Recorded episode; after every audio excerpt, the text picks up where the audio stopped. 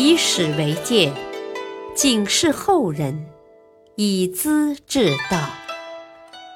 品读《资治通鉴》，启迪心智。原著司马光，播讲汉乐。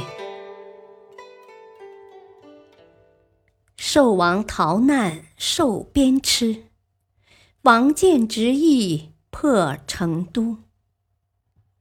唐僖宗被黄巢赶去蜀中，一路十分狼狈。兄弟李杰已被封为寿王，还是个少年，跟着逃难。只因变起仓促，他跟军士一样，光着脚板在终南山中跋涉。一天，寿王劳累极了，提不动脚步，躺在一块大石板上休息。太监头田令孜执掌朝中大权，这次逃窜，他沿途发号施令，连皇帝也惧怕三分。眼前石板上的孩子呼呼大睡，后面听说农民军又追上来了。田令孜心急如焚，一把扯起寿王：“快走！是睡觉的时候吗？”兽王央求道：“我的脚生疼，求你给一匹马吧。”他扬起脚板，果然血泡脱皮，尘土混合着黑血，怪可怜的。田令孜不理孩子的请求，扬起马鞭，狠狠的一鞭。抽在兽王的背上，快走！深山老林哪来的马呀？十来岁的寿王吓得不敢回嘴，心里却恨极了。熹宗回到长安之后，得了重病，不久死去，遗诏把帝位传给寿王，改名李业，就是唐昭宗。昭宗英姿勃勃，爱好文艺。头脑很清醒，鉴于兄长从小受田令孜的摆弄，不能振作，他心里很难受，想恢复朝廷的权威，有所作为。当时人心思治，对昭宗也寄予厚望。这时田令孜已留在西川成都，也就是四川成都，做节度使陈敬轩的监军。两人关系密切。田令孜有个养子叫王建，带领军队住在蜀中。他野心不小，想夺取陈敬轩的地盘，便上书昭宗，说陈敬轩和田令孜勾结，用心不轨，要求出兵讨伐。昭宗憎恨田令孜，王建的表彰正合心意，就欣然同意了。王建的军队把成都围得水泄不通，昭宗又派韦昭度取代陈敬轩来当西川节度使，加强了王建的声势。可是陈敬轩虽然被围城中，却不交出兵权，双方战事焦灼起来。城里的粮食一天天减少，百姓十分恐慌。有些新生婴儿竟被父母抛在荒郊野外，景象格外凄惨。城外的老百姓偷偷溜进城里卖米，往往在城外被抓获，押到韦昭度面前。韦昭度很难过：“哎呀，城里死人遍地，都是天子的百姓啊！”我能看着不救，断绝他们的活路吗？下令一律放行。城里的军士抓住卖米的，说是奸细，押送到陈敬轩的帐前。他非常痛苦，唉，只恨我们没有能力，无法保护百姓。外面送米来救人，我怎么能尽职呢？这样贩米的人渐渐多了，但米的数量却很少。他们把竹筒截成半寸高，口径只有一寸半，一桶米要百多钱，穷人是买不起的。饿死的人越来越多，军士也没有吃的，他们看到老弱妇女，便抓到偏僻之处，偷偷的宰杀来吃。陈敬轩施行严刑禁止，腰斩、刀劈也没有效果，成都就这样被围三年，始终攻打不破。赵宗觉得劳师无功，便把韦昭度调回京师。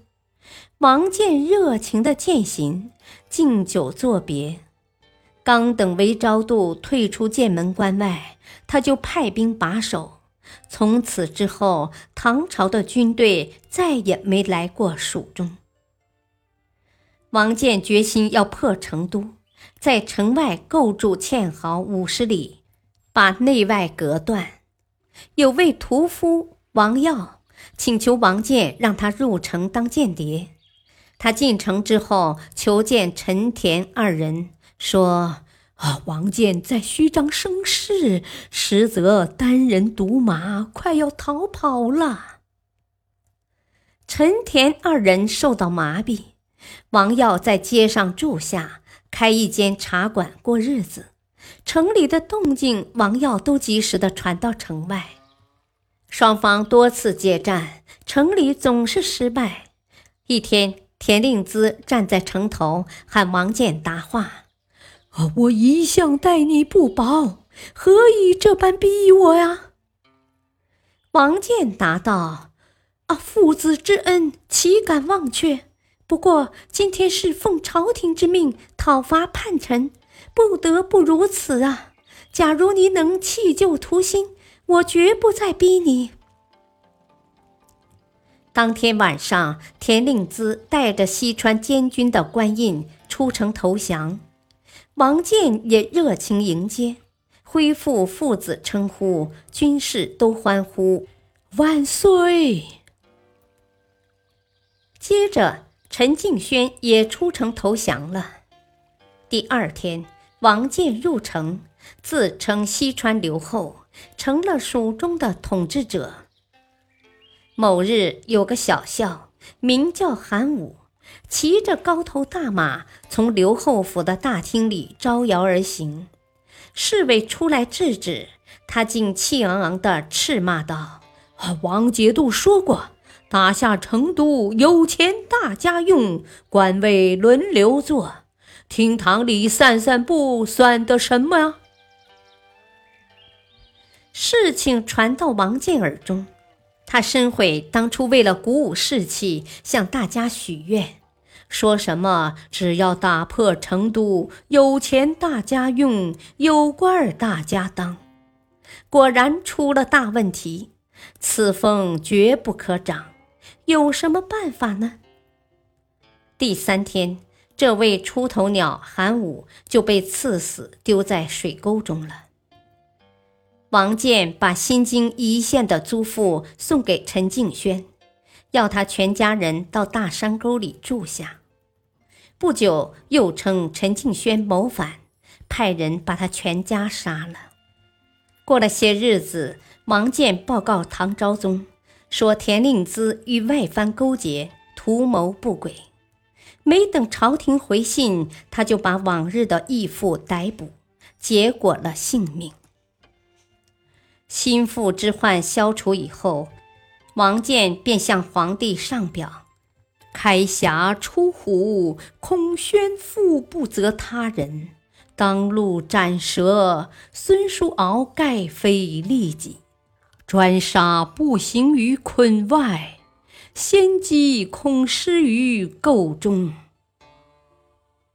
这话是替自己辩护，说孔宣父要责备开龙放虎的人，孙叔敖见到毒蛇也要打。